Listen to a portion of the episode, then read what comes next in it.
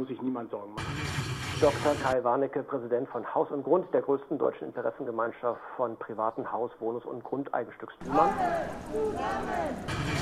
Es gibt auch keine Zwangsräumung zurzeit. Also bitte Ruhe bewahren. Es gibt keinen Grund. Niemand verliert seine Wohnung. auch, vielleicht auch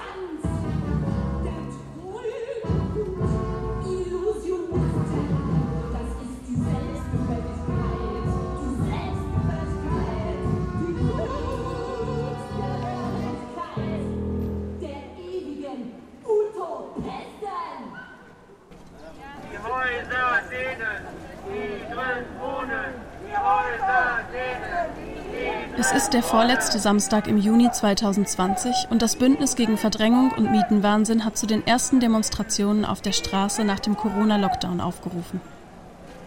Rund 2000 Menschen haben sich auf dem Potsdamer Platz versammelt, um dann gemeinsam die Potsdamer Straße entlang zu laufen.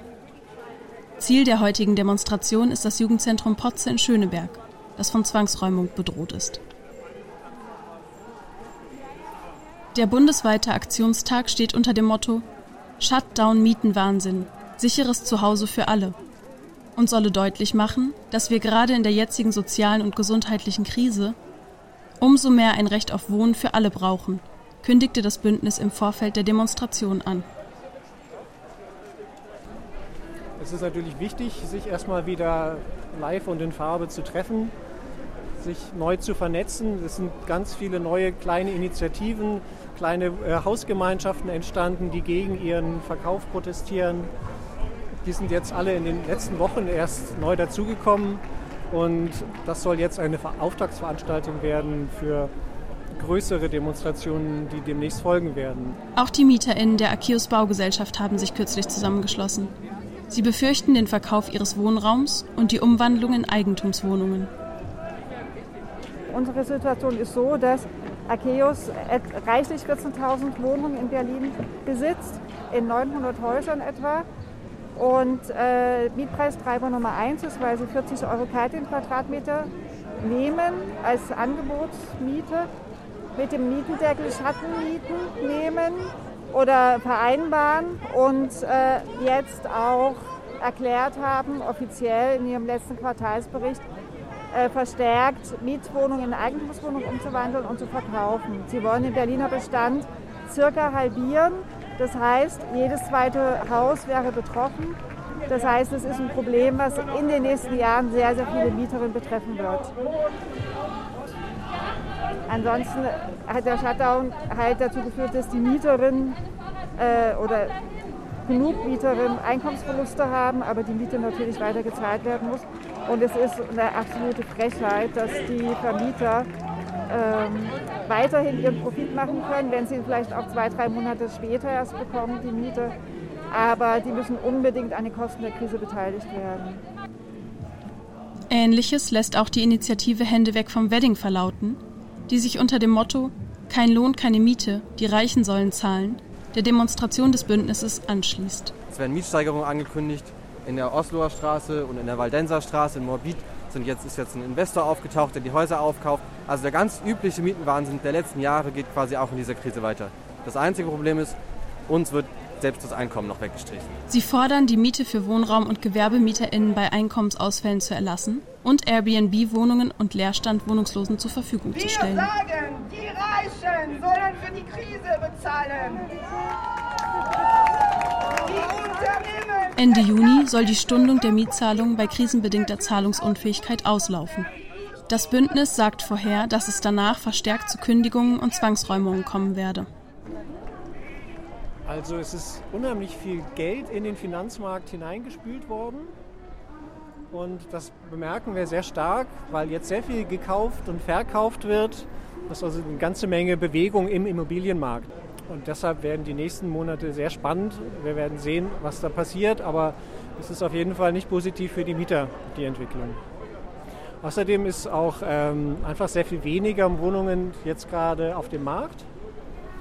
Das heißt, ähm, wir wissen schon, wer die wenigen Wohnungen jetzt kriegt, nämlich die, die den Makler für 5000 Euro bezahlen können. Und das gibt es auch sehr viele Umwandlungen, das war schon ein Trend vor der Krise, von Mietwohnungen in Eigentumswohnungen. Das große internationale Modell ist äh, Zweitwohnung als Investition. Leider wird es sehr lax gehandhabt, auch vom Berliner Senat. Das heißt, wenn du eine Eigenbedarfsklage anstrengst, dann reicht das, wenn du sagst, du möchtest einmal im Jahr deine Tochter besuchen in Berlin, dann kriegst du das. Gibt das bekannte Beispiel in der Reichenberger Straße gibt es ein Haus, wo fast das gesamte Haus inzwischen für eine einzige Person mit Eigenbedarfsklagen überzogen wird. Da soll also sozusagen die gesamte große Familie einziehen, die sich aber bisher noch nie hat blicken lassen. Hier in diesem Haus in der Reichenberger Straße 73 kämpfen aktuell Mieterinnen gegen ihre Eigenbedarfskündigung, die nach 34 Jahren in ihrer Wohnung 2018 erhalten haben. Das Haus gehört, wie 20 weitere Häuser in Berlin, der Immobilien- und Zwangsräumungsfamilie Brenning. Eigenbedarf ist der häufigste Grund, gerade um die Wohnung zu verlieren. Während sich in der RBB-Abendschau Mietaktivistin Karin Baumert und Kai Warnecke von Haus und Grund im Streitgespräch befinden, schallen in Kreuzberg in der Reichenberger Straße Stimmen aus den Fenstern, die von Verdrängung berichten.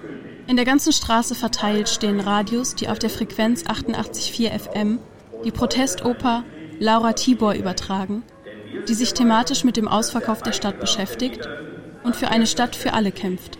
Wir bleiben alle.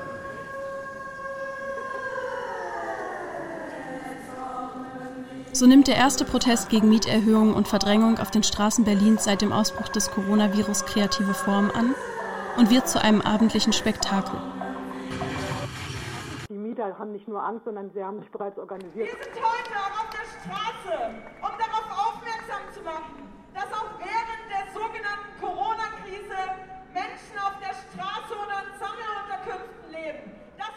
Regenschirme, Regenjacken, durchnässte Schuhe. Die Demonstrierenden lassen sich an diesem Nachmittag nicht vom prasselnden Regen abhalten. Denn es geht ihnen um ein Grundrecht auf Wohnen. Für alle.